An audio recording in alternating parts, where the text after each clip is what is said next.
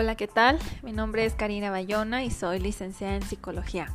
El día de hoy quiero hablarte de este tema, como menciona el nombre del podcast, ¿por qué el amor es tan complicado? Bueno, antes de comenzar, quiero recordarte que todo video, todo podcast que encuentres, todo artículo, eh, lectura, ebook, no sustituye un proceso de psicoterapia. Si quieres un verdadero cambio en ti, asiste con un especialista, con un terapeuta certificado y busca un cambio como tal. Sin más que decir, vamos a comenzar.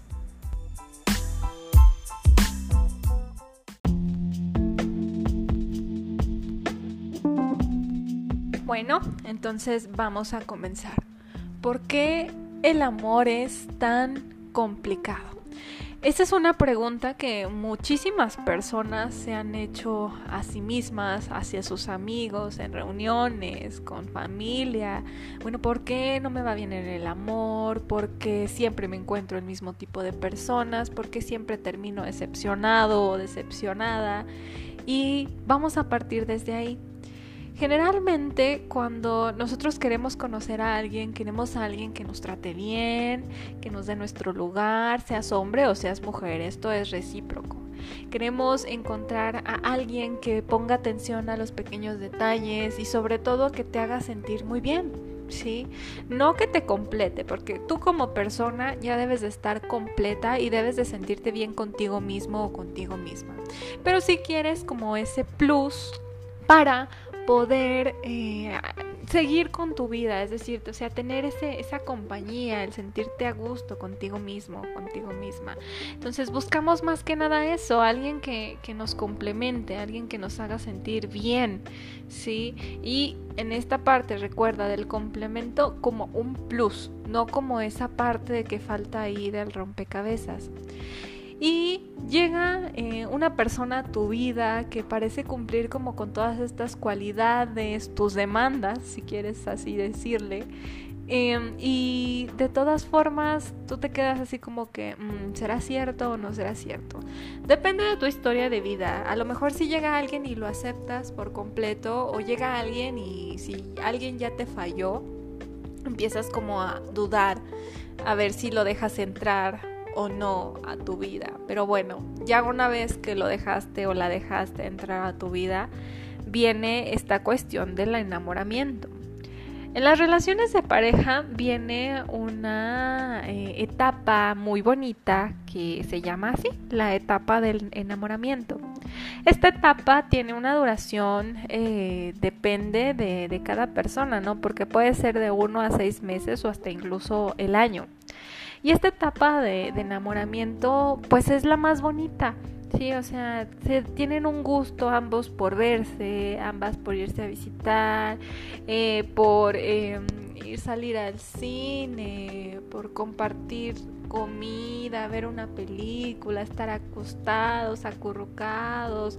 O sea, esta parte realmente como eh, mielosa, por así decirlo, donde se disfruta todo, donde hay un goce por estar con esta persona y todo lo sientes bonito, todo lo sientes como irreal, así de no quiero que esta etapa se acabe.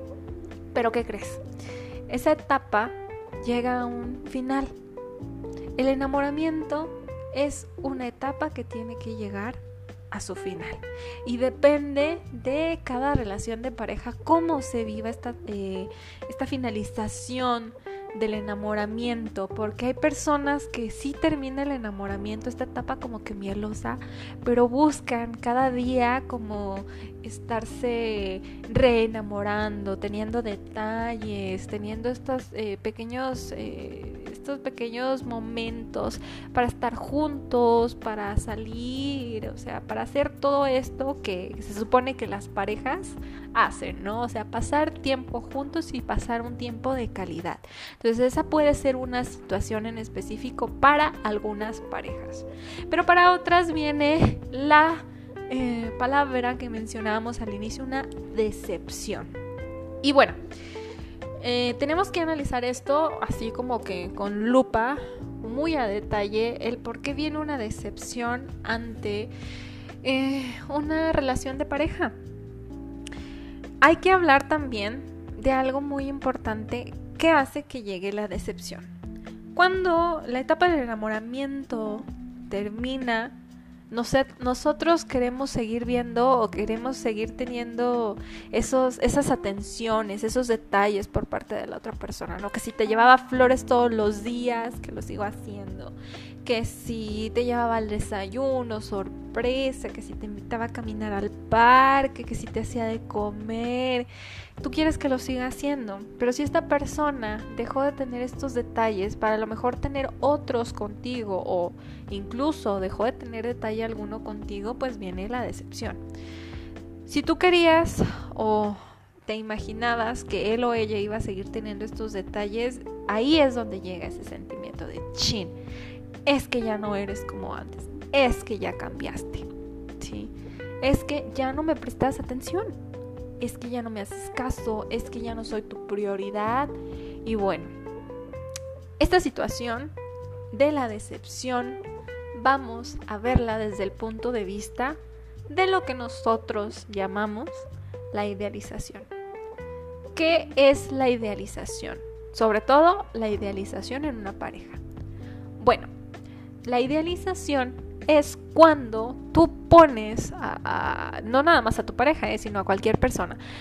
En este caso, a, tu pareja la pones como en un pedestal, así muy, muy arriba, más arriba que tú, y la ves así como wow, él es perfecto, ella es perfecta, él cumple con todos mis eh, caprichos, por así decirlo, ella cumple con todas mis expectativas, no tiene ningún defecto, o si tiene defectos mientras esté en el pedestal, tú vas a decir no. Él o ella no los tiene, es completamente perfecto, hasta parece que está hecho para mí, está hecho a mi medida. Y cuando la relación de pareja termina, digo, esta etapa del enamoramiento viene el choque de la idealización con la realidad. ¿Por qué? Porque eh, cuando tú sigues teniendo esta persona idealizada y la relación ya lleva un cambio, obviamente va a venir una decepción. ¿Por qué? Porque la persona de la que tú te enamoraste o la persona que, que llamaba tu atención, tú la idealizaste. Tú le pusiste ciertas características, tú le negaste esos defectos que tenía. Y a lo mejor decías eh, antes, no, es que él se enoja, pero conmigo no. Y cuando él o ella se empieza a enojar contigo, así como de que es que tú no eras así. No, la realidad es que esa persona ya era así, pero tú la tenías idealizada. Entonces, ¿por qué el amor es tan complejo, porque es tan complicado, porque muchas veces idealizamos a nuestra pareja. Y no nos damos cuenta que cuando sufrimos ese sentimiento de decepción, es porque nosotros pusimos esas expectativas en la otra persona. A lo mejor esa persona no nos dijo, ¿sabes qué? Yo te voy a hacer esto, yo te voy a cumplir, yo te voy a apoyar. Si te lo dijo, y te lo está cumpliendo, qué bueno. Si te lo dijo y no te lo cumplió, súper mal. Tache completamente. Pero si no te lo dijo y tú le pusiste esas expectativas tan altas en la relación, ahí realmente la decepción, pues obviamente va a ser para ti.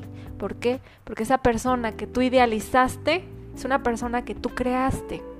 Es una persona que no querías ver en su realidad. Entonces llega el golpe de realidad y tú dices, no, esto no está funcionando, el amor no es para mí, las relaciones de pareja no son para mí, completamente el amor es tan complejo, es tan difícil, las relaciones son imposibles. No, creo que te toca a ti analizar esta situación en lo personal, obviamente, que tanto estás idealizando tú a tus parejas, ¿Qué tanto no te permites verlas completamente al 100% por esta cuestión de la idealización.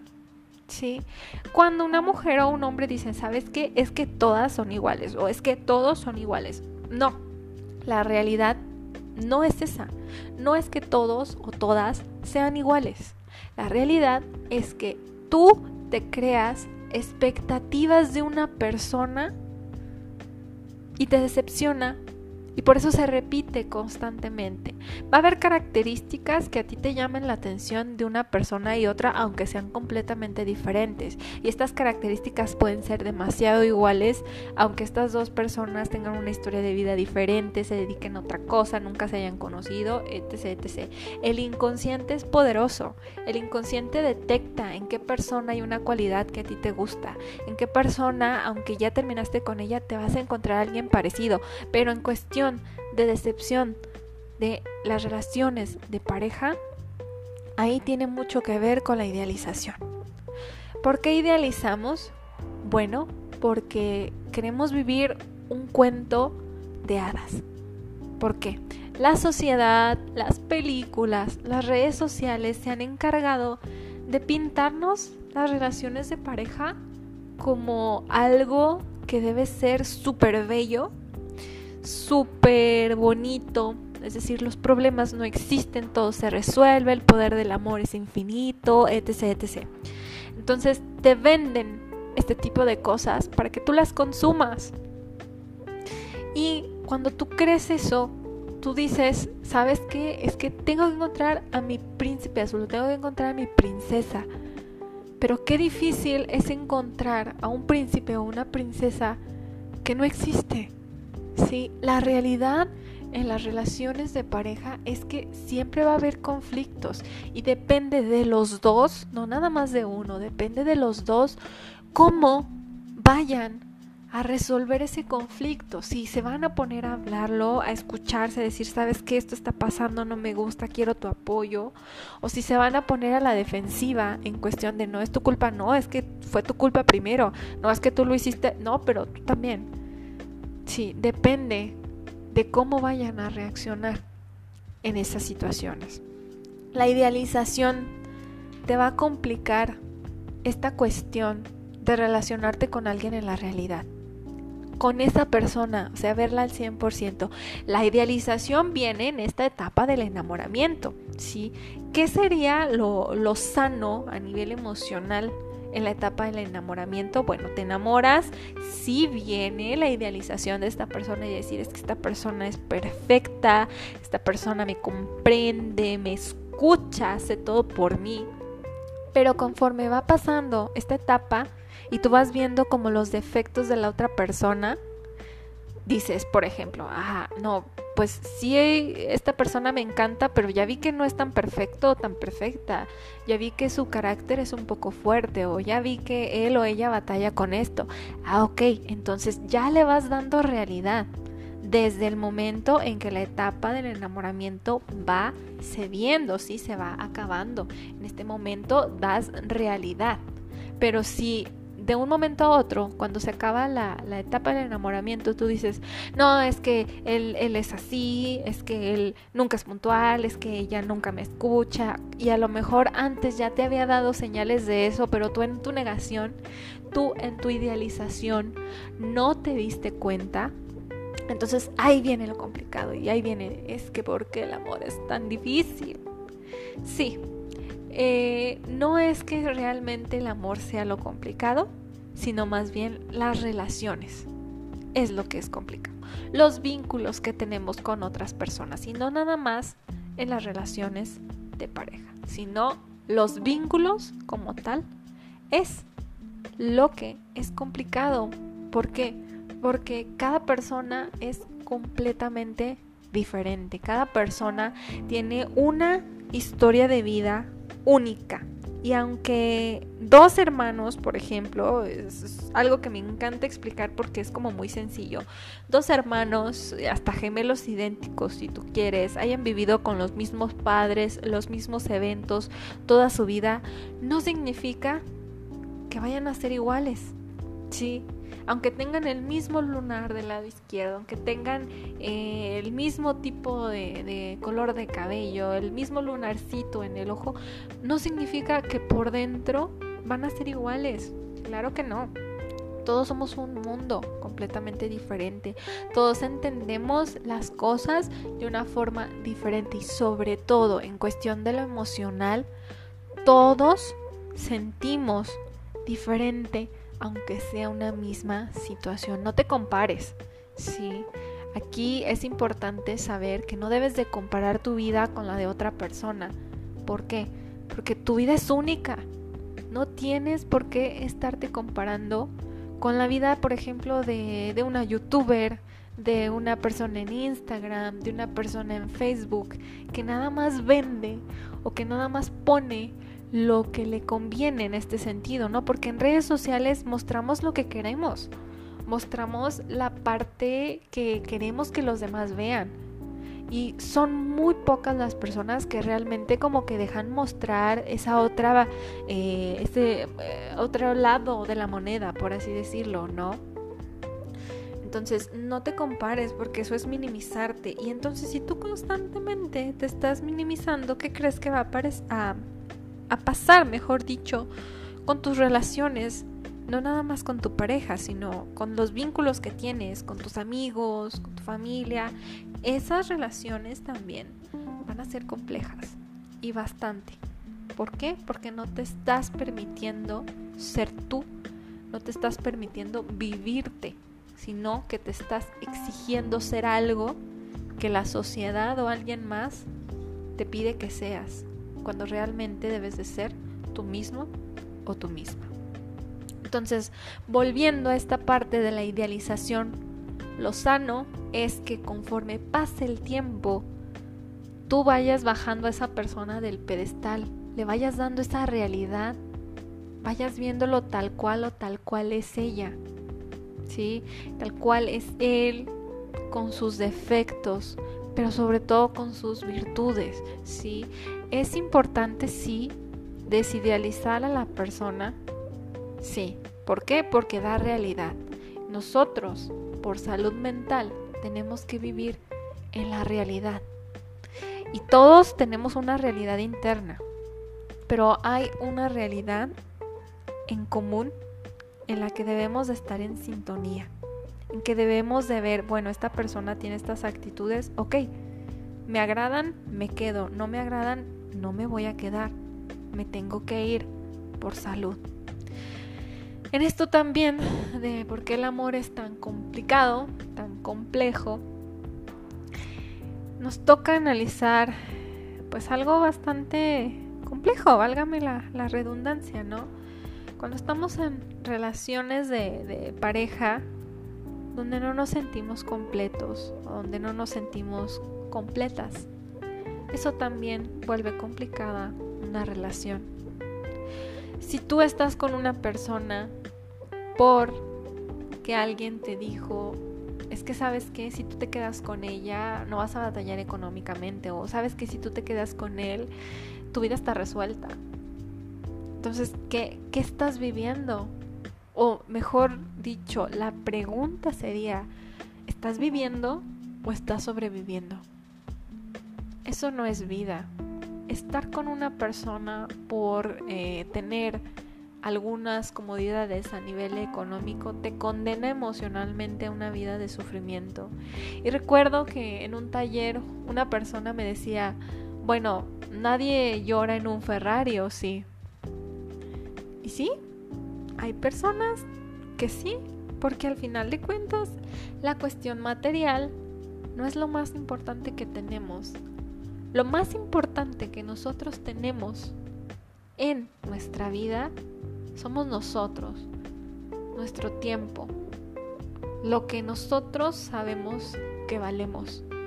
Eso es lo importante en nuestra vida y debemos de saber valorarlo. Si nosotros no valoramos esas cosas tan pequeñas, también el amor, o mejor dicho, las relaciones vinculares con los demás van a ser difíciles porque no nos estamos poniendo en primer lugar. La sociedad te enseña a que si tú quieres a alguien debe de ser primero él y luego tú. No, no, eso es un gran error y eso es algo que debe de quitarse. ¿Por qué? Porque para la salud mental debes de estar primero bien tú para poder darle algo a alguien, algo bueno, algo nutricio, algo que aporte, no que reste. ¿Sí? Si tú no estás bien y pones primero a otra persona, ¿qué es lo que le vas a estar dando a esta persona? Carencias, tristeza, vacío.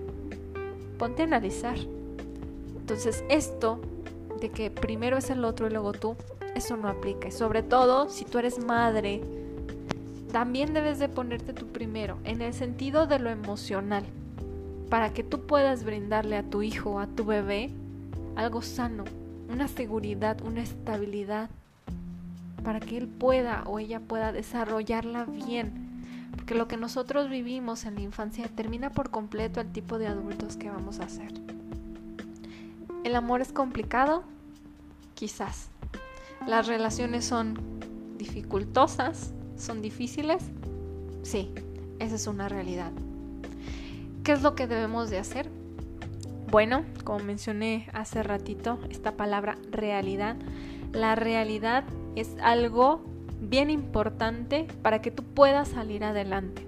Y una realidad donde tú tengas los pies sobre la tierra, no la realidad que a veces te construyes por enojo, por envidia o por celos.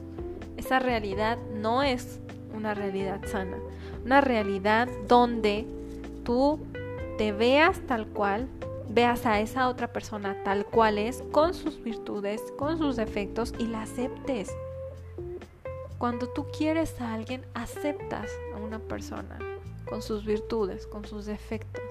Ahora, no confundas esto de aceptar con soportar, porque es muy diferente. Aceptar es, ok, veo a esta persona, no me agrada, pero así la quiero. Y soportar es, veo a esta persona, no me agrada y no quiero estar cerca de esta persona, pero pues aquí me quedé. ¿Ya qué voy a hacer? ¿Me voy a quedar solo? ¿Me voy a quedar sola? No. Si para ti está siendo difícil esta cuestión del amor, te voy a hacer estas preguntas. ¿Estás viviendo o estás sobreviviendo en tu vida? Esa es una. Dos, ¿estás aceptando a la persona con la que estás o la estás soportando? Porque esas dos palabras son muy difíciles. Y tres, ¿te estás poniendo tú primero o a la otra persona? Recuerda, debes de estar bien primero tú para poder brindar algo nutricio a alguien más. Analiza esas cuestiones tiene mucho que ver con el autoestima. El nivel de autoestima que nosotros tengamos va a determinar el tipo de pareja que nosotros vamos a tener. Por ahí había una frase que decía, ¿no? El cómo te trates tú le enseña a la otra persona cómo debe de tratarte. Analiza muy bien esas cuestiones. Y entonces no queda nada más que decir que vivas no sobrevivas. Analiza tu realidad. Ve en qué situaciones no estás poniendo los pies sobre la tierra. En qué situaciones si tú le estás exigiendo algo a una persona. Una persona que idealizaste, una persona que tú creaste. Y que por eso viene ese sentimiento de decepción. Si esa persona no te prometió nada, pero tú en tu cabeza te hiciste como esta idea de va a ser así, va a ser así, me va a cumplir, no va a ser, te estás decepcionando tú solo o tú sola. Y a lo mejor esto no es algo que te guste escuchar, pero alguien tiene que decírtelo. Y qué mejor que te lo expliquen de esta forma. Sí.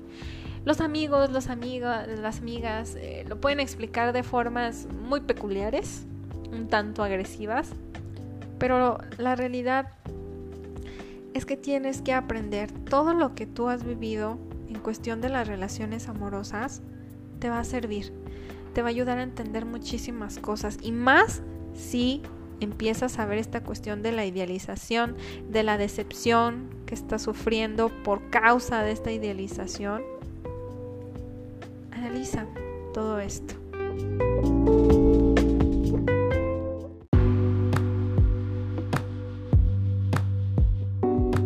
Y bueno, eso sería todo por mi parte.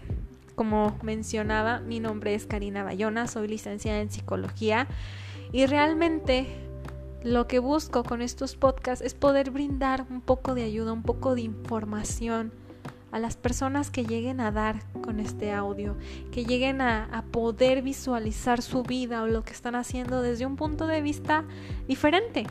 ¿sí? Por ahí hay una frase que dice que si quieres resultados diferentes, haz cosas diferentes. Nada más no te olvides lo que te mencionaba al principio. Los podcasts, los libros, los artículos, los videos de superación personal, de información psicoeducativa, no sustituyen un proceso de psicoterapia. Si tú quieres un cambio verdadero, ve a terapia. Cambia la vida. La palabra cura. Entonces, sin más que decir, me despido. Puedes encontrarme en mis redes sociales, en Facebook como psicóloga Karina Bayona y en Instagram como psic Karina Bayona. ¿sí? Me dedico a dar conferencias y talleres en línea. Por si algún día te interesa algún taller, puedes contactarme. Entonces, hasta aquí le dejamos el día de hoy y nos vemos para la próxima. Hasta luego.